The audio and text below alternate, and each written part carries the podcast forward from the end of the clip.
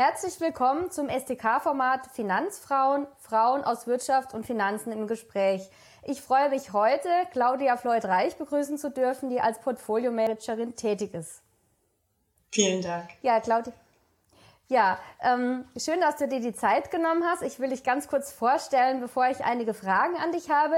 Du bist in der DDR geboren, in Thüringen, hast dein MBA an der Uni Köln gemacht und bist seit mehr als 20 Jahren im Immobilienbereich tätig und zwar als Portfolio-Managerin und da bist du derzeit bei Hazelview Investments tätig. Das heißt, du hast lange Erfahrung, auf die du zurückblickst und hast uns bestimmt einiges Spannendes zu berichten. Zuerst die Frage Hazelview Investments. Ich muss zugeben, ich kannte das Unternehmen davor auch nicht. Vielleicht kannst du kurz zwei, drei Sätze dazu sagen für alle, die das Unternehmen nicht kennen. Ja, natürlich gerne. Also Hazelview ist in Kanada relativ gut bekannt. Äh, wir sind dort ein sehr prominenter Eigentümer von Wohnimmobilien ähm, und auch Manager.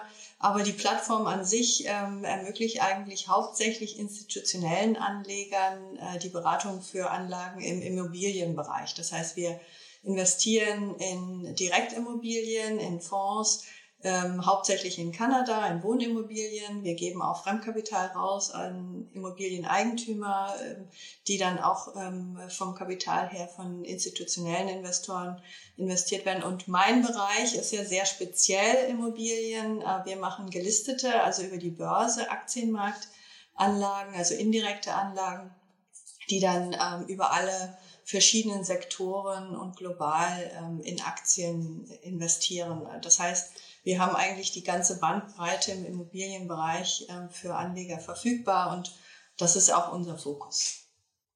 Okay, ja, zum Thema Immobilienmarkt kommen wir gleich noch zu sprechen, aber davor noch die Frage, wie kann ich mir deine Arbeit als Portfolio-Managerin vorstellen? Was machst du da konkret?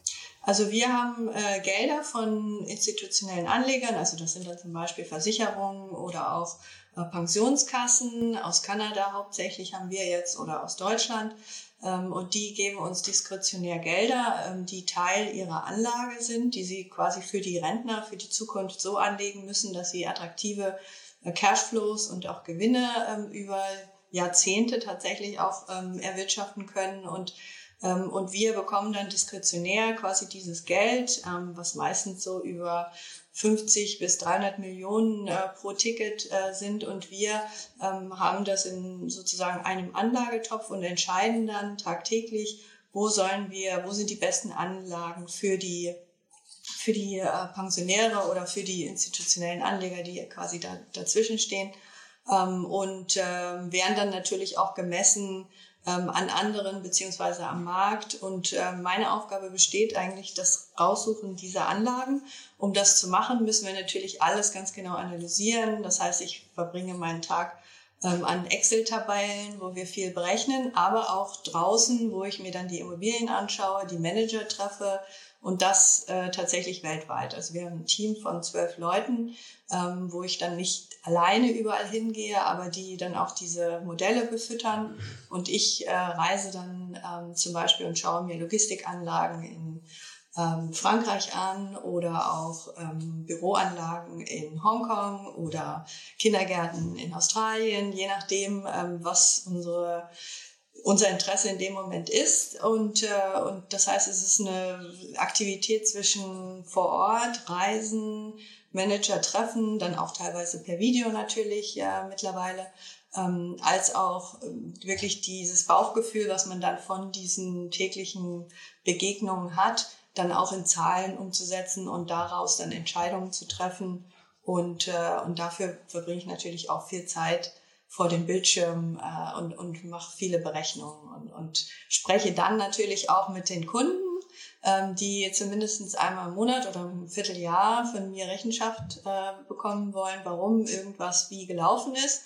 Ähm, in einem Markt wie dem heutigen, ähm, also wir sind ja über die Börse aktiv, äh, bedeutet das natürlich sehr viel Interaktion und äh, sehr viel Transparenz, Erklärungsarbeit. Ähm, und die Idee ist ja auch, dass man den Kunden möglichst ähm, auf Augenhöhe begegnet und dann auch erklären kann, warum bestimmte Dinge im Moment äh, schwierig sind oder auch besonders gut sind. Ähm, und das ist eigentlich so umfasst, glaube ich, so mein tägliches. Ja, das ist also sehr vielseitig. Das heißt also ja. nicht nur viel Schreibtischarbeit, sondern auch viel vor Ort. Kann man das irgendwie prozentual sagen, 50-50, wo du sagst, da sitzt du am Schreibtisch, da bist du unterwegs oder hängt es immer von der Saison ab oder ist das relativ ähnlich? Ja, das ist, ich kann es mir natürlich ganz gut ähm, so einteilen. Es gibt so bestimmte Konferenzen, wo man hingeht, die sind schon so gegeben, aber ansonsten ähm, kann ich natürlich auch das äh, so organisieren, äh, dass es dann, dass ich zum Beispiel äh, mal drei Tage in Spanien bin und mir dann verschiedene Sachen anschaue. Ähm, aber ich würde so sagen, ja, 40 Prozent der Zeit bin ich schon vor Ort unterwegs oder in Gesprächen und Meetings. Ähm, dann vielleicht noch so zehn Prozent im Reporting-Modus, äh, dass ich dann Sachen zusammenfasse auch. Und ähm, die andere Hälfte oder das meiste mache ich tatsächlich dann an den Zahlen und an Angaben und äh, Überarbeiten mit Quartalsberichten. Viel können wir da natürlich mittlerweile auch automatisieren über ähm, Datenanbieter, die wir reinspeisen. Aber trotzdem ist es ein sehr großer Anteil. Ähm, aber auch spannend, weil ich natürlich auch Szenarien rechne und so diese Trends, die man vielleicht sieht, wie arbeiten, wie leben wir in der Zukunft, wie entwickeln sich die Städte, dann tatsächlich auch in bestimmte Zahlen ähm, und Erwartungen umsetzt. Ähm, für mich deckt es eigentlich so die zwei Sachen an, ab, die ich gerne mache. Das eine ist eigentlich die Zahlenwelt, das andere ist eigentlich so dieses ähm, Verständnis von, wie funktionieren Leute und soziale Strukturen und ähm, Dinge, ähm, Volkswirtschaften, äh, das fließt alles mit rein. Mhm. Ja, du hast es jetzt schon mehrfach angesprochen. Jetzt möchte ich ein bisschen drauf eingehen oder dich fragen. Das Thema Immobilienmarkt ist natürlich gerade mal, ein besonders spannender Markt. Ja. Äh, durch einerseits das Thema, ja, wir haben jetzt die Zinswende, Pandemie, Ukraine-Krieg, was natürlich, sagen wir mal, sehr viel Veränderung jetzt in den, ja, vielleicht letzten zwölf Monaten gebracht hat. Andererseits hattest du das Thema angesprochen, so die, die Frage, wie leben wir in der Zukunft? Wie würdest du zum einen die aktuelle Situation beurteilen und zum anderen, was sind so Zukunftstrends, die du bereits sehen kannst? Ähm, ja, zum einen ist natürlich schon ganz klar, äh, seit Jahresbeginn haben wir sehr viele Veränderungen gehabt. Also wir haben jetzt ähm, auf jeden Fall den Zinstrend nach oben. Wir werden langfristig jetzt erstmal höhere Zinsen haben. Ähm, wir leben jetzt auch wieder in einer Inflationsstruktur. Wir haben in den meisten Regionen äh, eine klare Inflation, die durchkommt. Ähm, das heißt, da hat sich schon einiges verschoben und in der Erwartungshaltung des Aktienmarktes, der sehr, sehr schnell natürlich reagiert und sehr extrem, haben wir jetzt eigentlich schon ähm, Preisabschläge von äh, über 30 Prozent aufs Eigenkapital eingepreist. Das heißt, äh, der Markt erwartet dass ähm, die Immobilienpreise über 20 Prozent eigentlich im Schnitt fallen werden. In Europa mehr als in Asien zum Beispiel wird eingepreist, weil dort einfach viel mehr ähm, das Rezessionsszenario, das höhere Zinsszenario ähm, eine Rolle spielt als jetzt äh, in anderen oder in, in asiatischen Regionen. Japan zum Beispiel hat sich dem Ganzen noch entzogen. Ähm, das heißt, das ist jetzt schon mal ähm, eine Erwartung, die aus meiner Sicht relativ extrem ist. Ähm, und deswegen ist meine Ausgangslage natürlich jetzt anders als der direkte Immobilienmarkt, der jetzt heute noch äh, von Transaktionen spricht, wie sie vor einem halben Jahr waren. Vielleicht sind hier und da schon ein paar äh, Sachen durchgesickert und hier und dort gibt es vielleicht auch schon ein paar Opportunitäten oder Abschläge. Aber die Frage ist jetzt natürlich zwischen diesen Unterschieden, wo findet sich das Gleichgewicht? Also wer hat recht? Und in der Vergangenheit war es immer so, dass die Wahrheit irgendwo dazwischen liegt. Das heißt, es ist schon zu erwarten, dass die Immobilienpreise nach unten kommen. Wobei ich jetzt argumentieren würde, wenn wir von einem Zinsumfeld ausgehen, ähm, von vielleicht zwei Prozent, sagen wir mal in Deutschland, dann sind die Anlagen im Kapitalmarkt sehr attraktiv. Also ähm, die Frage ist jetzt, wo werden wir uns einpegeln? Und das werden jetzt die nächsten Jahre zeigen. Und wie viel Rezession gibt es tatsächlich? Aber ähm, von der Kapitalmarktseite ist es für mich jetzt äh, nur noch emotional. Also äh, die Angst ist einfach noch da. Keiner will jetzt reagieren und das wird sich sicherlich auch noch ein bisschen so fortsetzen. Aber ähm, wenn ich es vergleiche mit dem direkten Immobilienmarkt, würde ich schon sagen, dort kommt das Ganze eher noch, dass man äh, vielleicht Preisbewegungen sehen wird. Ähm, und wir gehen auch davon aus, dass wir eine Rezession sehen werden. In, insbesondere in Europa, aber auch in den USA kann man davon ausgehen, dass äh, Rezession kommen wird. Ähm, in Asien kommt es immer auf das Land drauf an, ähm, aber auf jeden Fall werden wir jetzt erstmal ähm, schon ein relativ schwieriges Umfeld haben. Das heißt ja nicht, dass man äh, aber in der Zeit nicht auch interessante Anlagen haben kann. Und äh, das würde ich sagen, ist auch sowas, was wir jetzt schon gesehen haben in den letzten Jahren, aber was wir auch weitersehen werden, diese Polarisierung. Also tatsächlich bestimmte Trends, die sich verstärkt haben und auch nochmal beschleunigt wurden, ähm, wie zum Beispiel Work from Home, dass man jetzt nicht mehr so viel ähm, diese breite Masse von Büros vielleicht nutzt, sondern dann nur noch hochqualitative Büros. Auch die ESG-Auflagen von vielen Mietern sind immer höher geworden, weil sie einfach auch vom Profil her besser abschneiden wollen oder auch ihren Mitarbeitern ein besseres Umfeld bieten wollen. Das heißt, hochqualitativere Immobilien werden auf jeden Fall mehr in der Nachfrage sein und mehr Marktanteil gewinnen können als ähm, andere und oder als schlechtere Qualität und die schlechtere Qualität wird vor allem auch vor viel mehr Ausgaben ähm, gestellt werden, weil einfach höhere Steuern oder auch weniger Möglichkeiten der Vermietung anstehen werden, es sei denn, man, man renoviert oder macht ähnliches. Und dann hat man auch bestimmte Trends, wie zum Beispiel, wir investieren ja in auch sowas wie Funktürme, 5G, äh, dann vielleicht schon 6G, ähm, einfach die, die Notwendigkeit von dieser Art von Infrastruktur, die so grenzwertig Immobilien sind, weil es dort auch 20-jährige Mietverträge gibt, die indexiert sind ähm, oder auch, ähm, dass mehr Frauen vielleicht ähm, arbeiten. Das heißt, die Nachfrage von Kindergärten in bestimmten Regionen steigt. Wir kriegen mehr ältere Leute, das heißt Healthcare, Senior Living, äh, Seniorenwohnheime. Das ist auch so ein Thema, äh, was nicht unbedingt mit den Zyklen läuft, sondern so gewisserweise dann auch ähm, andere Parameter haben, die das Ganze beeinflussen, Angebot und Nachfrage und ähm, und wo vielleicht dann auch ähm, die Nachfrage einfach ähm, stark sein wird, auch wenn wir in einem Rezessionsszenario sind. Deswegen diese Polarisierung, würde ich sagen, ist so ein weitergehender Trend, ähm, aber auch ja schwieriges wirtschaftliches Umfeld muss man sich schon im Klaren sein ähm, und tendenziell höhere Inflationsraten. Äh, das, da, davon würde ich jetzt mal in den nächsten Jahren ausgehen. Mhm. Du hattest ein äh, spannendes Thema angesprochen, mit dem ich mich ja auch äh, schon eine Weile beschäftige und da hatten wir auch mal einen anderen Rahmen einen STK-Talk gemacht und zwar das Thema sinkende Immobilienpreise. Heißt es denn umgekehrt deiner Meinung nach, dass zum Teil die Preise ein bisschen überhöht waren, um es jetzt mal vorsichtig auszudrücken in der Vergangenheit?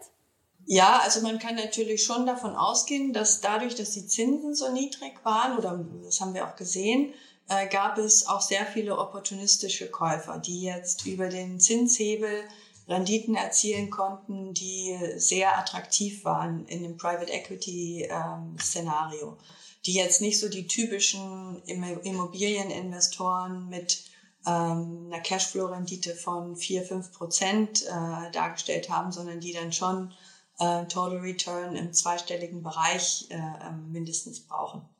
Und die wird es jetzt sicherlich stärker aus dem Markt spülen. Also die äh, können ihre Zahlen nicht mehr so rechnen.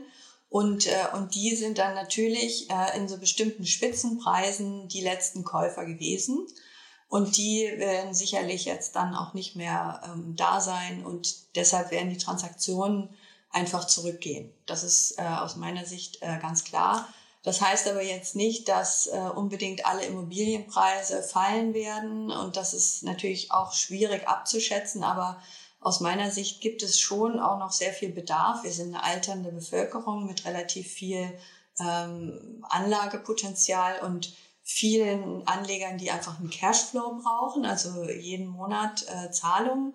Ähm, und da sind diese Immobilienanlagen immer noch sehr attraktiv, sodass ähm, ähm, es schon einen gewissen Bremse gibt nach unten, äh, wann dann wieder andere ankommen und sagen, ja, jetzt äh, reicht es mir, jetzt kaufe ich. Aber ich glaube, wenn man so durch die einzelnen Inflationsrezessionsszenarien durchschaut, ähm, dann hat man je nach Sektor schon ähm, bis zu 30 Prozent Korrekturen, wie im Einzelhandel zum Beispiel, wo man sehr viel diskretionäre Ausgaben hatte, gesehen. Wohnimmobilien haben eher unter 10 Prozent Preiskorrektur in der Vergangenheit gehabt. Das heißt, dort ist jetzt nicht die Riese, sind jetzt nicht die Riesensprünge zu erwarten, außer vielleicht im äh, Luxussegment, wo vielleicht dann auch wieder nur eine bestimmte Anzahl von Käufern verfügbar waren, die jetzt gerade in dem Markt vielleicht nicht mehr ähm, verfügbar sind. Aber ähm,